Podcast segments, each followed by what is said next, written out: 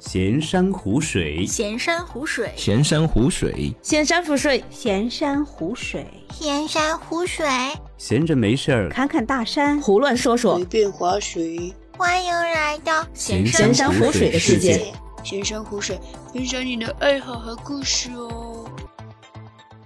Hello，大家好，欢迎来到新的一期闲山湖水。哎，我是王先生啊。那这一期呢，还是我们的 team。Hello，大家好。好，那今天呢，我们要来聊一期什么呢？哎，大家知道我们这个做播客的嘛？哎，那大家有没有感兴趣啊？那我们哎平常时候呢是会用哪一些这个软件来收听播客的呢？所以啊，这一次就在我们的这个 team 的这个启发之下，我们就来特别拿出来聊一聊。哎，我们到底是怎么收听播客的？呃，不是我们，是我吧？应该啊。好，那我们来听听看 Tim，哎，他现在啊、会是用一些什么这个播客的工具，或者呢，之前有没有用过一些什么比较冷门的这种好玩的这种播客工具？我们听他来那个分享一下啊。其实呃，我啊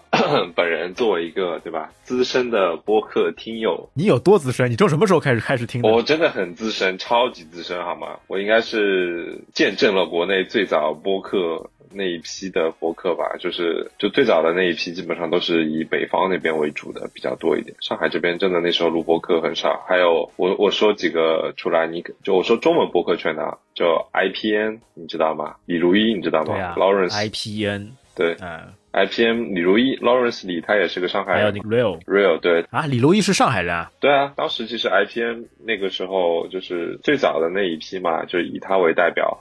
他其实也是想做一种品牌，然后旗下有很多这种子的播客节目，当中有一期就是那种很实验性质的，叫《一天世界》，然后还有我就叫 IT 斯嘎，还有我已经很久没有听他的播客了，自从他跟那个 Real 没有在一起录之后，就很少听了。但是真的就是很早很早就一直听。其实那个时候主要就是上大学的时候，然后那个时候在外面读书也比较无聊，然后就基本上就一直听着播客，就当就陪伴吧，有种这种这样的感觉。哎，那比较有趣。哎，那你平常时候你读大学的时候有没有这种听音乐啊？这种流行音乐会会不会去收听啊？听歌吗，听歌和听播客。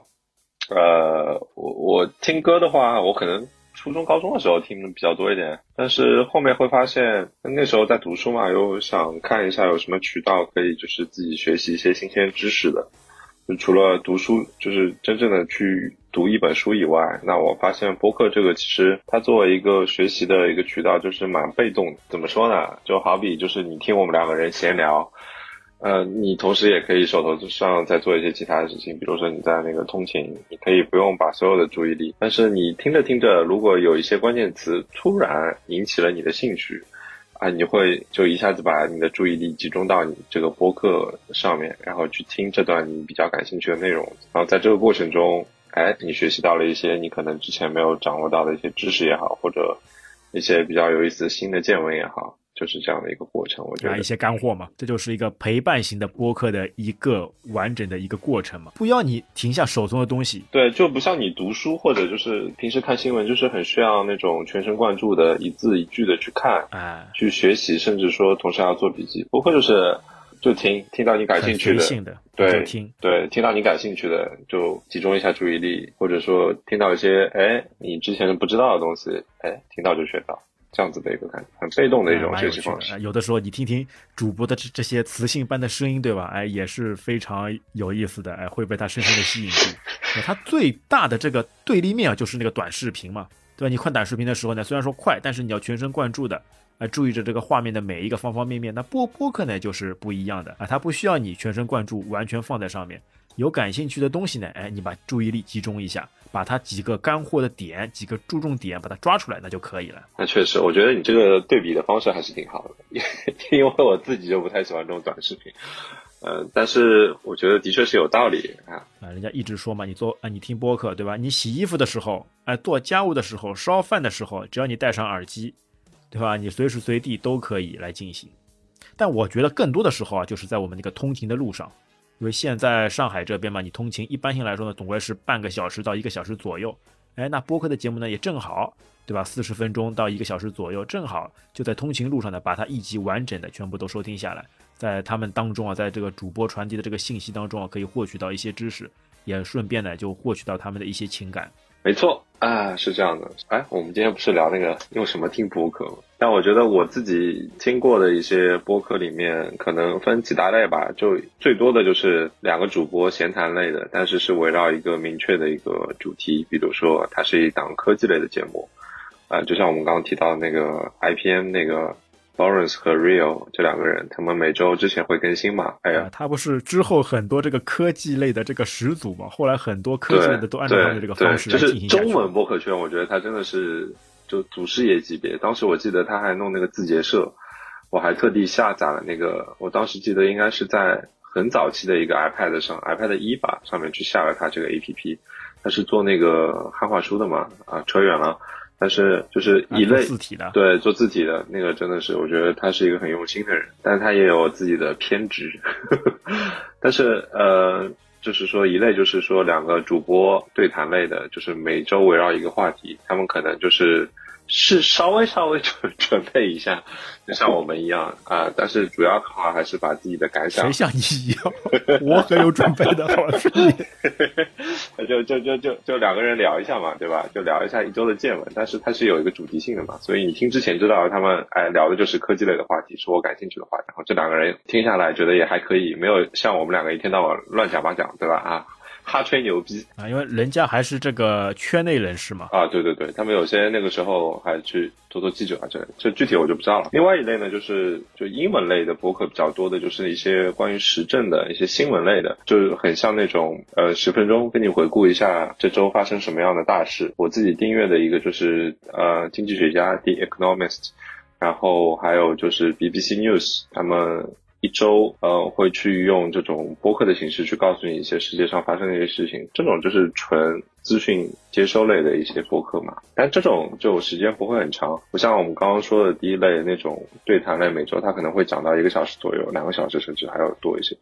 啊，第三类就是我觉得也算。呃，这两年逐渐火起来的，就是那种叙事类的播客，就是通过一个播客把它做成一个像电视剧的感觉，告诉你有第一季、第二季、第三季。最最最最有代表性的就是我们之前说的 Serial，就是英文圈很有名的一个播客。就是他通过十集的一个播客，把一个一个案件，它其实是一个悬案、一个谜案，然后从头到尾，像纪录片形式。对，就是像纪录片一样的形式，但是是通过音频的那种感觉。然后它有很棒的剪辑，呃，它我说的这些剪辑或者它的这种制作技巧，就好比就是，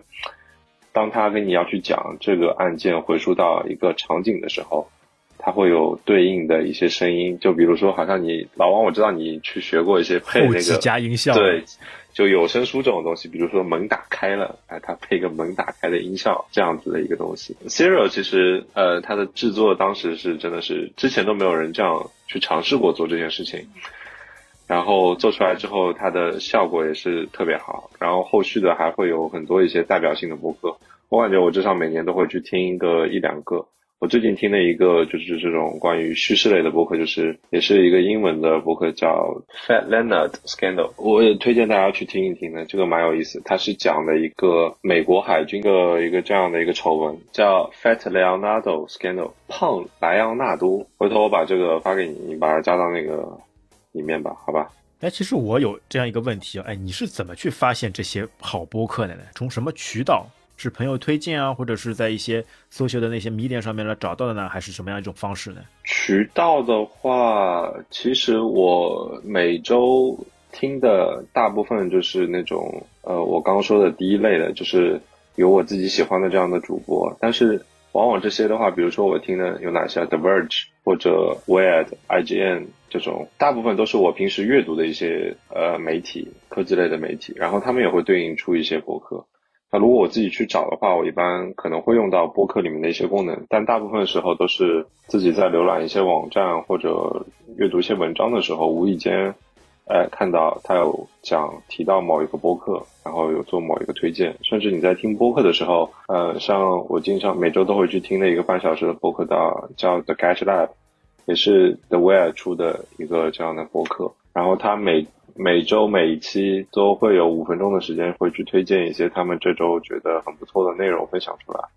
那我像我刚刚说的，刚刚那个 Fat Leonard 那个播客就是从里面呃被他们推荐知道的。哎，这方面在那个国外播客里面，因为国外的那个播客非常多，嗯所以各种各样、各种类型的都会存在，所以有的时候呢，你推荐起来呢会比较方便。哎，那相对于国内来说，这个上面你又又是通过一些什么渠道呢？国内的话，最多啊，呃，就是小宇宙。我我我现在目前使用的习惯是这样的，因为我们今天要讲的是用什么工具或者 App 或者用什么方式来听播客嘛。但其实我个人的这样的一个日常的播客听播客的一个用到两个东西，一个就是 Overcast，Overcast 就对应的我刚刚提到的很多的这种英文类的播客，另外一个的话中文类的播客我就会用小宇宙。那我觉得小宇宙在这个本身的这个产品功能上做的很棒的一部分，就是它会除了你本身自己订阅或者喜欢已经关注的那些呃播客频道以外呢。它在首页的那些推荐功能做得很好，就我不是说它推荐那些播客质量很高，是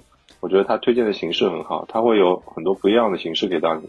有一些，比如说就是给你听一个片段，它会帮你节选出一个就是这一期播客里面很精彩的一个部分，然后帮你推荐到首页，你的首页里面，然后你播放了之后你觉得还不错，哎，你可以订阅它或者去收听完整的这样子的一个过程。哎，但是它小宇宙的那个播客推荐嘛，主要还是按照编辑的那个喜好来推荐的吧，它并不是完全的通过人工算法来推荐的。呃，这个我就不知道了。但是我记得小宇宙就是你刚注册的时候，它是也会像那种音乐类的那种软件一样，它会给到你去选择一些标签嘛，对吧？就是你喜欢听什么类型的，比如说科技、人文、动画、音乐、艺术这样子。我记得它是有这样一个选项的，对吧？哎，我好像知道它主要的三个大类嘛，就每天新出的三个播客嘛，全部都是编辑后台人工推荐的。然后按照算法嘛，它会在你经常听或者是你可能喜欢听这一类当中出现一些跟你现在收听的那个播客所关联的一些新的播客。是吗？但我觉得编辑推荐的话，在播客推荐这件事情上，我比较相信人的品味，因为我。电脑的话，我觉得人工的那些算法可能我不知道它是可以基于什么样的维度，那要么就是一般基于就是这个播客的点播率比较高或者之类的，但是我比较愿意相信就是这些编辑精选推荐。我觉得，因为听播客这个东西有一个很大的成本在里面，就是时间成本，你可能就是。要很耐心的把，就是当你接触一个新的东西的新的播客频道的时候，你可能要把一整集完全听完，然后你再做一个判断，对吧？它不像就是你看个视频，看个五秒钟，你看得到那些画面，哎，这个画面我不喜欢，那我就继续看下去了。啊，但是你一样有人推荐以后呢，就有的时候呢，就按照这个人的这个品味，可能会改变你的一些那个观点或者是一些那个想法，对吧？你像小宇宙上面啊，就他们就比较有这种小资风情的了。对这种小资哎方面的这种播客、啊，他们就是很会大力推荐的了。这个你有发觉有这样这种情况吗？我不觉得，呃，我不觉得。那可能你就属于小资一类当中，所以就感觉这个品味嘛都比较那个契合的。但但说是这样说，就是你刚刚问到我，就是。但实际上我自己也是很少去点他首页的那些播客，因为我自己本身的那个待播放列表都已经放不完了。就我每周大概肯定要听个十七八个播客，我都听不完了，我还哪里有空去看他 首页推荐？但是对于一些大家如果想接触播客这个东西，但是刚刚开始没有什么头绪的，我觉得还是可以的，对吧？哎，那你一周啊，你大概会花费多少时间、多少个小时来收听这个播客呢？呃，我基本上就我在讲疫情前啊，疫情前的一个使用习惯的话，就是礼拜一到礼拜五上班的时候，大概通勤的时候上班一个小时，下班一个小时。基本上我上下班的时候都在。差点以为你在说上班摸鱼呢，上班时候收听。上班不会听的，上班也可以听，也不是不行啊。那你现在小宇宙打开，你上面的收听时长是多少小时啊？现在？那我来看一下啊。但是小宇宙这个只是一部分，因为我中文播客，我我的习惯是就是早上听英文的，然后晚上听中文的一些比较多。因为我中文关注的一些，就比如说足球啊，都是一些休闲或者偏娱乐类的，听的比较多的是那种呃游戏著名的，比如集合啊这种啊。我才三百零九个小时五十分钟。哦哟，三百个小时，你好意思，我根本就没怎么用了，听嘛。哎啊，最近三十天。我问你一个问题。你哎，如果说你发现一个新的播客，那他之前的节目你会去追吗？还是说你关注了，那他之后出来的节目再开始收听呢？呃，一般不太会，我觉得，因为我觉得就我的个人经验来说，就是一般如果你听到这一集，我觉得播客它只会越做越好。你可能如果往前的话，你可能你的你的你的预期可能比较高，那你可能会失望，因为我觉得一开始几期的话，播客都是没没有做了像后面几期那么好的。我觉得它总归是一个发展过程，越来越。成熟，包括主播也是从一开始可能没有什么经验，后来知道就是或者我们像我们之间慢慢培养出一种默契啊也好怎么样，或者就是他做的准备越来越多，他的制作水平越来越高，总会觉得后面的总会比前面的好听。但是像一些故事类的就不是这样的，比如说呃，我之前被一个朋友推荐的一个叫日坛公园，嗯、因为我有些时候会开车嘛，跑外地走高速，那我就会就放一集《日坛公园》里面，就是有个很里面它里面有个主持人叫李诞，他是一个对日本很有研究的人，但是他研究的是那些日本的杀人案，而且他讲故事的方式和技巧也很不错，所以我每次开高速的时候都会放一集那个《日坛公园》，听他讲一集日本的一个杀人案件，我觉得这个是我会去。呃，往回去追溯，然后去找的，因为他可能他有日常的节目，还有这种特别的节目是混杂在一起的。哎，我也觉得这个你起这个标题嘛很关键。有的时候呢，看到它有那么多期了，很难啊去想把它所有的一期一期全部都把它补完。但有的时候呢，就可以快速浏览一下，哎，找到一些关键词，你自己感兴趣的一些节目，可以快速的去收听嘛。哎，那我来问问看你啊，哎，你不是说你专门用小宇宙或者其他什么播客客户端来播放的吗？你会用倍速来播放他们的播客吧？呃，其实我就是在用 Overcast 听一些英文播客的时候，Overcast 它有一个很棒的功能叫 Smart Speed，就是智能调速。它好像是这个功能的介绍是说，它会呃，当你开了之后呢，你它会根据就是这个播客的内容，然后自动帮你去提速或者减速。不过就是当突然有一段很长的这样的停顿的时候，它自己可以帮你加速这样子。哦，它是帮你加速，不是帮你直接把它的那一段没有声音的就直接把它切掉嘛？它是帮你加速过去啊。嗯，它是应该是通过一种就是自动调整速度的一个方式，呃，但是我这个功能我基本上就是一直开着的。就是一直让它哎跳过一些大段的空白地方。对啊，它一般就是会，如果有些主播播客的，就是节奏真的是比较慢的话，它真的是会帮你去提高一些播放速度这样子的一个操作。哎，那是通过一些什么原理呢？是跟你人机器学习的，按照你的这种品味、这种风格去学习出来呢，还是它按照一个大家都收听这个播客的这个习惯去调整这个速度的？呃，这个我真的还不太知道了。但是讲到这个啊，就是说，像我呃知道的一些比较主流的英文播客客户端，比如说我们说的那个，呃，先说一些第三方的，呃，Pocket Cast 个，然后 Castro，Castro 也很多人用，然后就是 Overcast，因为 Overcast 免费嘛，那 Castro 现在也是免费了，因为 Castro 被收购了之后也是免费了。然后 Castro 和 Overcast 这两个，呃，它现在就是一种付费的增值模式。像 Overcast 的话，你付费的话，就是它会有一个这样的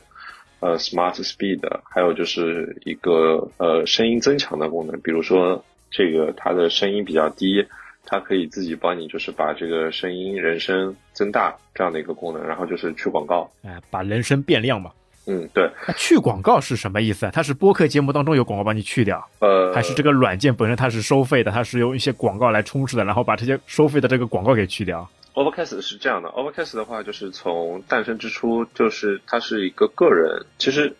像 Castro 和 Overcast 它都是一个比较小的团队去做的一个这样的事情，虽然。呃，不像 Pocket Cast，呃，它是一家公司后面在背后运营，更不用提 Spotify 这种大的平台了。那他们做的比较小的都是个人开发者嘛。但是像 Overcast，它从一开始就是说，它走的是一个免费的模式。那你刚刚说了，它这个广告啊，它广告的就是是一个小的这种横条的 banner。就是在你的播放的页面下，它有一个最下方挂了一个很小的横条，然后它会给你推荐一些其他的播客，然后这个它就是，呃，你其他的播客主可以去购买这样的一个位置，然后去上这样的广告位。但如果你是他的那个 Overcast Premium，你付费升值了这个会员之后呢，你就可以选择去广告。哎，但是换种方式说，这种广告不是也是一种可以帮你很好推荐其他播客的一种方式吗？啊，那也要仁者见仁，智者见智吧。其实我是付费了，买了这个会员，就是为了把这个广告去掉。因为呃，我可能用播客用了比较久，我比较习惯那种纯净的这种体验播客体验。我不希望就下面出现一个我不想看到的东西。虽然说它不影响我的任何操作，但我就是不想它存在。但一方面，我充这个会员也是支持这个 Overcast 的这个作者。哦，既然你刚刚提到了很多这个播客的名字哦，哎，那我们来捋一捋啊，你来说一说，哎，你常用的这些播客，或者是呢就在那个业界的这个名气比较响的，但是你并没有用，但是你也觉得这是一个非常好的一种软件。啊，其实可以给大家推荐一下，就是我刚刚说到的那三个播客，算就是这种我们所谓的独立型的播客播放客户端，像 Podcast 不是泛用型吗？啊，泛泛用型，对，泛用型播客客户端。像刚刚那三个就是 Pocket Cast、Overcast 和 Castro，呃，三个呢，我 Pocket Cast 没有用过，但我知道 Pocket Cast 的名气真的是很大。，哎那你顺便再衍生说一下，什么叫泛用型？泛用型就是说，我可能我的理解比较浅薄一点，就是说它就是一个简简单单的播放器而已，它不承载一个这样的播客平台的，就是说它就是把一些播客平台，比如说 Apple Podcast 上面的一些 URL 抓到自己的播放客户端，然后就是纯的一个播放器的一个感觉啊，我自己是这样理解的。但是呃，我提一下，就是像 Pocket Cast，我刚刚提到，就是它可能是最老牌的，然后它做的一个比较好，它最早起步做的一个比较好的事情呢，就是它全平台同步，就是说，呃，最早是如果你想要在手机听完，然后又想在电脑上听，然后又想回其他的一些平台听，那它是覆盖了最全的，就是说手机和电脑。然后网页端还有 Mac 端，它是打通的，它都有这个 APP，它 Windows 上也有这个 APP。然后它也可以通过一个账号去同步你不同的那个呃播放的进度。不同平台的一些不同的进度啊，对对这个非常好嘛，就直接把你的时间轴给同步过去，让你无缝的可以在各个设备之间顺畅的切换。对因为其实我当时也有这个困扰，其实我最早用的是 Castro，我最早用的还不是 Overcast，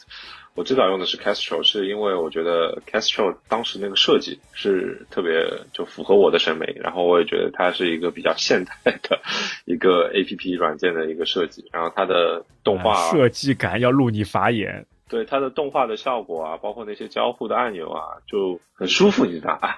就那种让人用的很舒服的感觉，你知道吗？对啊，人家说的要颜值是也是非常重要的，对吧？你要首先第一眼就要看得上。对，而且我记得应该 Castro 它是很早的一批，就是支持在应用内切换，就是说呃 Dark Mode 夜晚模式的一个这样的模式，对，还不是就是说在苹果要推 iOS 里面这个 Dark Mode 之前，它就可以支持你去做这样的一个黑白切换，当然不是自动的，你要手动的去选。对，然后我就是一直用 Castro，一直用 Castro，用了很久。然后主要是发现 Castro 有个很大的问题，就是说，因为很多那种我听的英文播客，它可能它的那个 URL 都是在一些国外的平台上，它会经常的没有办法去很好的去捞去哎，你说 URL 有点 low 了，人家是 RSS。哦，RSS 就是就是它就是经常卡嘛，就是经常卡，就是我听一个东西老是刷不出来，即使我用了一些其他的方式去做这个，对吧？科学上网，但它老是就是放到一半就卡住不动了，要么就是开始帮你乱跳。对啊，这跟那个缓存还是有关系啊。对，所以我觉得 CDN 的缓存没有把它加出来。对，作为一个非专业的用户，我就觉得 Castro 的设计的确是它的强项，但是我觉得 它的可能那种我所谓的硬件实力，就是它播放可能没有那么好，那也有可能就是我们国内这边网络的问题嘛，对吧？那后来我就是去转换用了那个 Overcast，用 Overcast 的第一感觉是，的确它在代码这一块，就是它播放这一块的确就很稳，它不会出现就是像 Castro 一样，有些时候就是播客进不来，或者你放到一半它就给你卡住，很少很少，几乎可以说没有。但是呢，呃，它的设计我刚刚提过了，它那个作者 Mark Kuman，他可能本身就是一个很硬核的一个 IT 男，啊，就没有设计的设计。对，就很究极扁平，我只能说是究极扁平，感觉就是最早初期的那个 Overcast，因为它最近其实做过一个改版嘛，就体验升级了很多，而且我觉得它的美术风格越来越向那种 Castro 这种风格靠拢了。就是它最早的那种风格呢，就像是一个文本笔记本的感觉，就是都是很平的，你点开一级菜单，也没有什么花里胡哨的那种动画，它就是给你平推一个页面出来。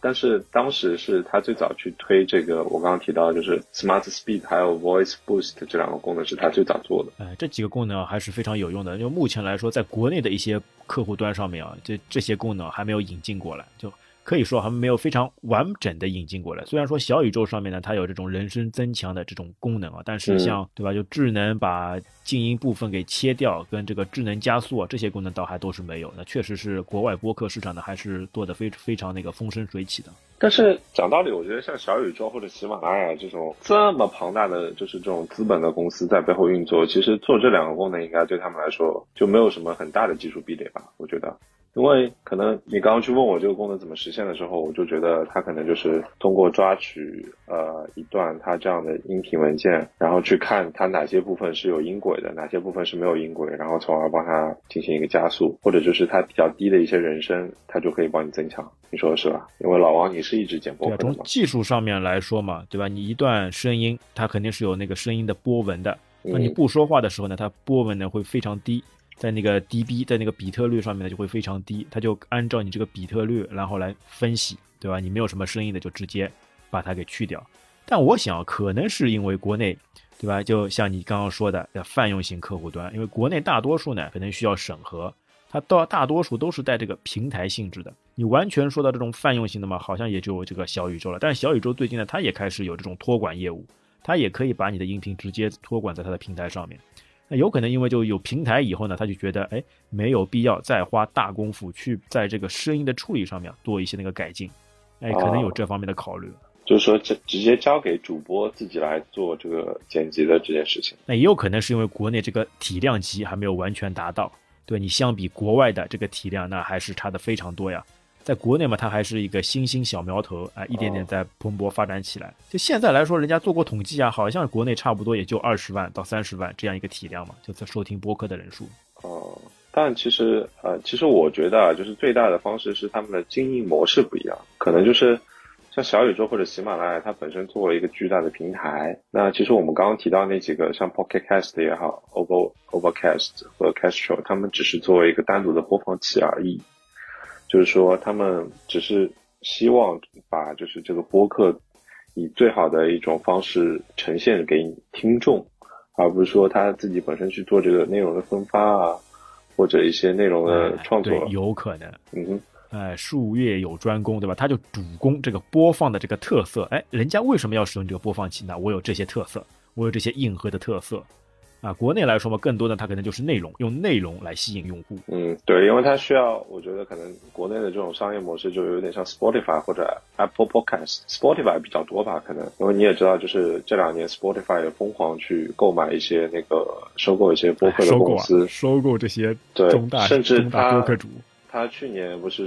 据传就是一个亿的美金去收购那个播客圈最火的一个节目叫 Joe Rogan 这个播客，他花了一个亿的美金去把这个播客就单独的一个播客频道归到自己的这样的一个平台下面，你只有在 Spotify 才可以听到他的播客。所以其实我觉得像小宇宙或者喜马拉雅就有点像 Spotify 这种模式，就是吸引更多的用户，积累庞大的一个用户基数，然后去做一些广告啊或者其他的一些盈利模式的探索。但我觉得像这种独占呢，我就觉得啊，就违背了这个播客的这种初衷了。因为播客原本就是对吧？哎，自由对吧？你可以在各个平台不受限制的去传播你的观点、你的精神。但如果你是被限制了，在某一个平台当中呢，就有点像那个道德绑架一样的，我你只能到这个平台去。就我觉得这个是可能违背了这个播客的这种初衷啊。那可能只是我个人观点啊。我觉得播客嘛就应该是发散出去，让人人没有限制都可以收听到，这才是播客的这个真正的含义嘛。确实，我觉得本来就是这样的，因为像你最早开始听，其实播客它说白了就后面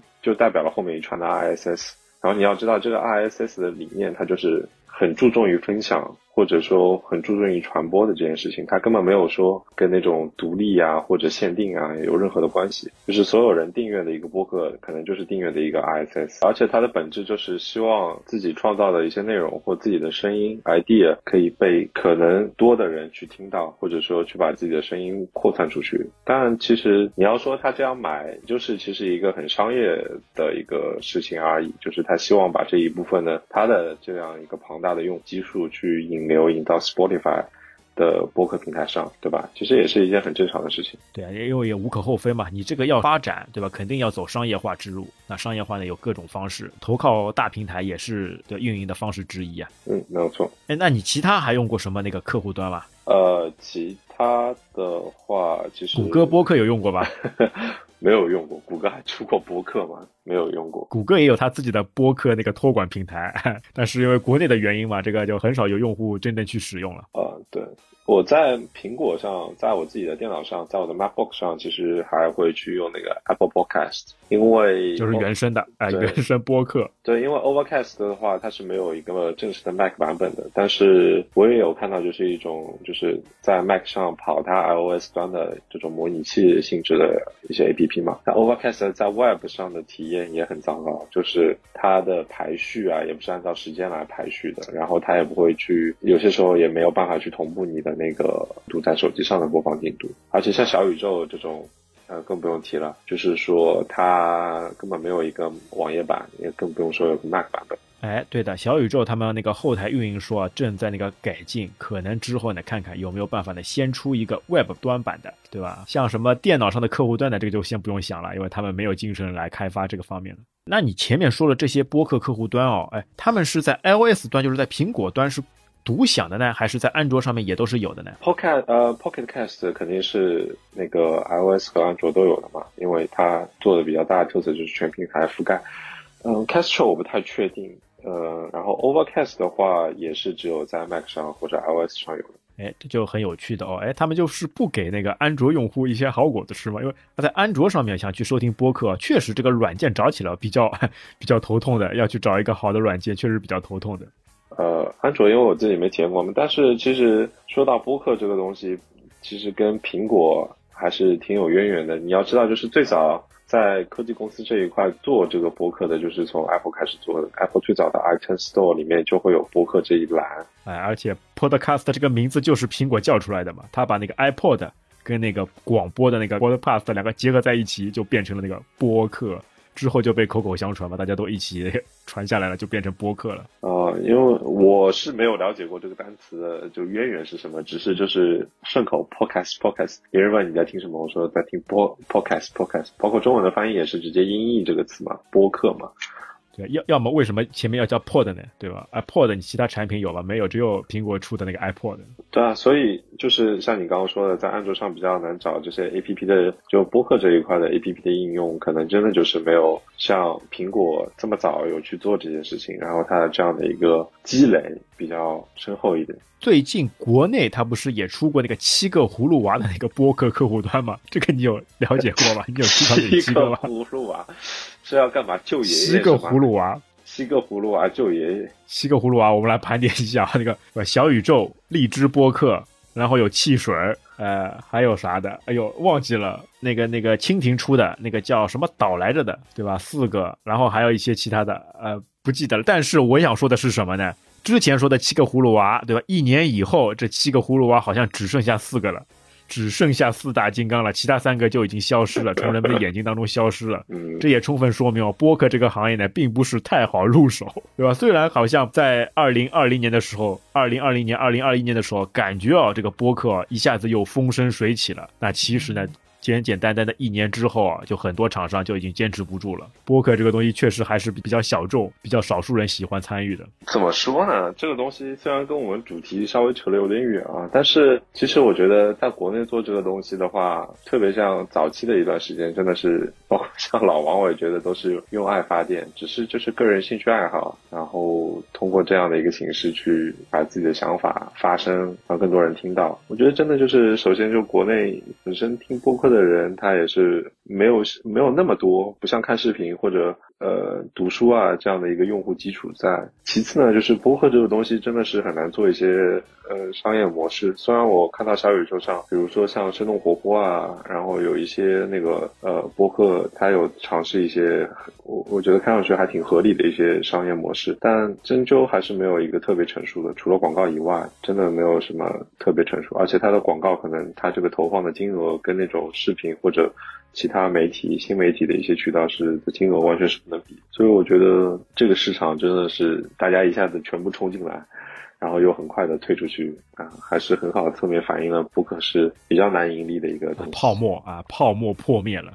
那其实你真的说到这个运营商业模式嘛，还是可以很好的借鉴这个国外的嘛，因为国外就几大主流赚钱方式嘛，一个就是投广告，一个嘛就是那个付费，对吧？你节目做的够硬核够好，你完全付费让用户买单，那这也是一种方式。另外呢就投广告，因为国外的这个体系比较成熟嘛，他们投广告有各种各样的方式。各种各样成熟的这种案例还是非常好的，但对于国内来说，目前投广告的这种运营的方式呢，除非在大型的这个头部主播上面，他们这个运营会比较好，其他一些中小型嘛，就基本上说就是为爱发电嘛。但也这种这种东西，也就是因为兴趣嘛，就原本就是因为兴趣而进入的。那如有钱赚，那当然更好；那没钱赚呢，也自己乐得其中嘛。对，我觉得就是呃，我看就是国外不是有个很有名的 YouTuber 叫 MKBHD 嘛，那黑人小哥嘛，对吧？然后他其实从前两年也开始陆陆续续有在做他的自己的博客频道，他的博客频道叫 The Waveform，我每周也会去听他的节目。其实因为我很喜欢看他的视频，我觉得他的视频是就是思路比较清楚，然后讲的也是比较听得清楚的，就是一类的科技视频。虽然可能内容没有很深刻，但是挺完整的一个内容的节目。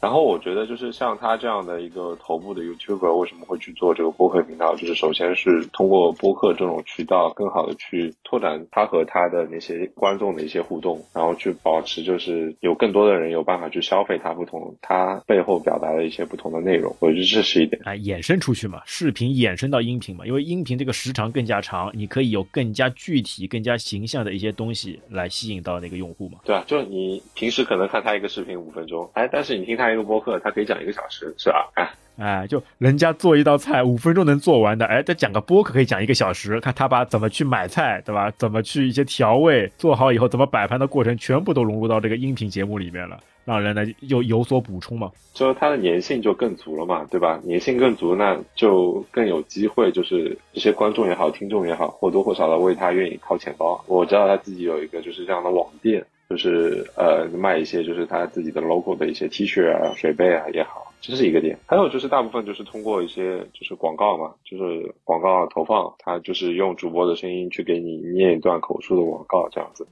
然后再给你一个冠名。对冠名我不知道，冠名比较少，就是他主要是给你分享一个这样的推荐码，然后你输进去之后呢，你可以通过这个推荐码获得一些优惠啊，这样子的一个东西。而且大部分这个广告它都是其实是跟这个播客主题相关的，比如说科技类的广告，很多呃很多就会愿意去做一些，哎这就属于软广了呀。要不然完全没关系，这个太生硬了，人家会接受不了的。啊、是这样的，然后就做一些 A P P 的推广之类的啊，比较多一些。哎，那你说回到这个客户端上面，就你目前用下来的话，你最推荐的还是那个 Overcast。呃，我个人比较推荐的是 Overcast，我觉得它就它的稳定性来说是最好，而且就是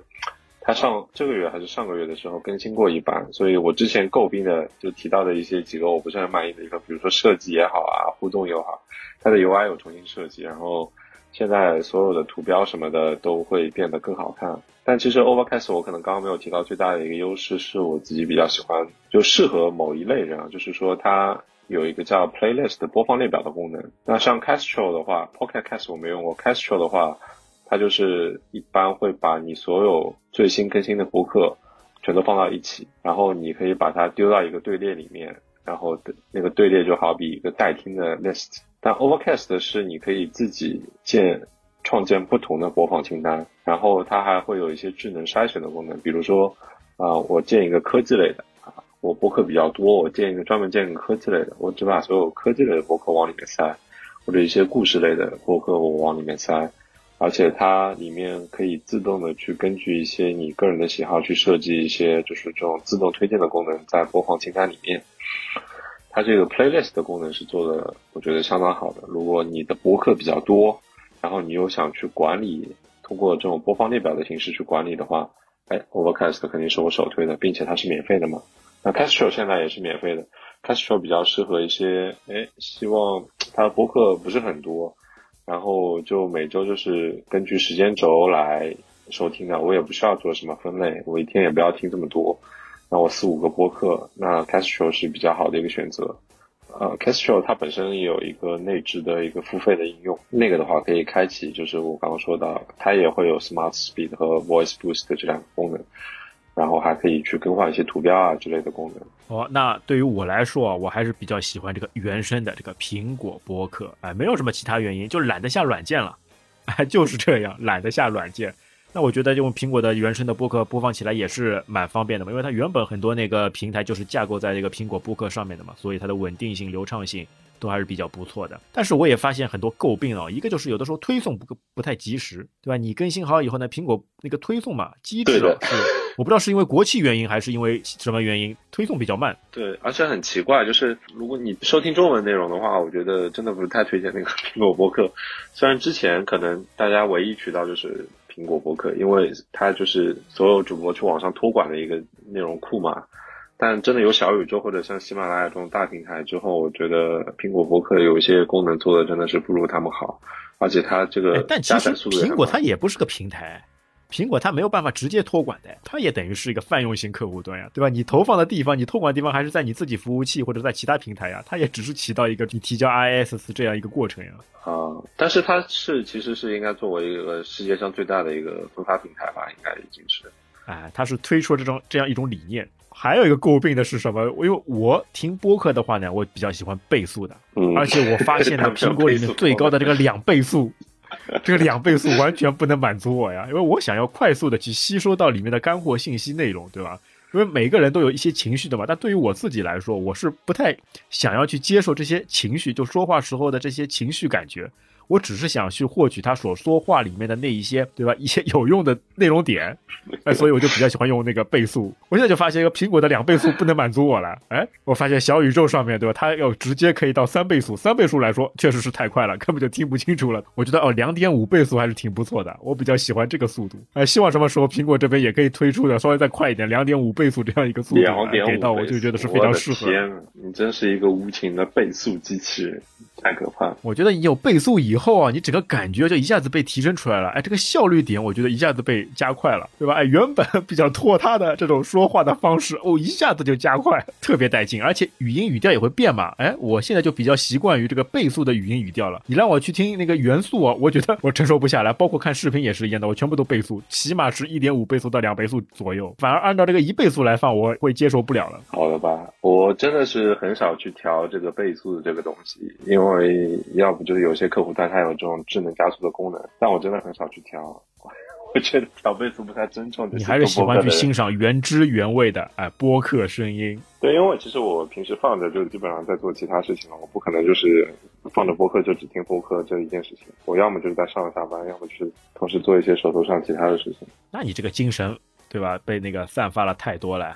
人家说的做事嘛要一心一意，对吧？你一心两用，你这个东西就上班就是摸鱼了。那那不是的哈，那你听播客的时候是可以摸一摸鱼的，就一心两用，在听播客这件事情上，我觉得我可以是做到。那国内客户端你推荐的还是那个小宇宙，对吧？小宇宙这个界面做的，包括里面的一些功能，包括编辑推荐，都还是不错的。嗯，对，呃，小宇宙我觉得就是首页推荐，然后反正我它已经成为我就听中文内容的一个 go to 的播客客户端。哎，那你你用苹果设备呢？有的时候会用上那个 CarPlay，哎，你在车里面就播放播客的这个会用到什么客户端吗？还是一样就是把手机上面的客户端直接串联到这个汽车上面呢？CarPlay 的话，我基本上会用 Overcast，就在 CarPlay 上面操作，就是在车车车上面操作嘛。那像小宇宙的话，我觉得它那个 CarPlay 的 App 可能稍微有点 bug，就有些时候你我在 CarPlay 上去点我之前听到了听到一半的那个节目，你点了，它就一直卡在那里动都不动。但是如果我在小宇宙呃我在手机上打开那个小宇宙的 APP 的话，播放，那它可以直接在那个呃车子里面通过 AirPlay 的这种方式放出来。那你说的这几个客户端 Overcast 什么的，哎，它那个对于中国内播客、对于中文播客的这种搜索什么的，有没有什么影响了？呃，基本上是没有什么影响。其实它的库我感觉还是搜的是那个苹果的，只要这个播客是在苹果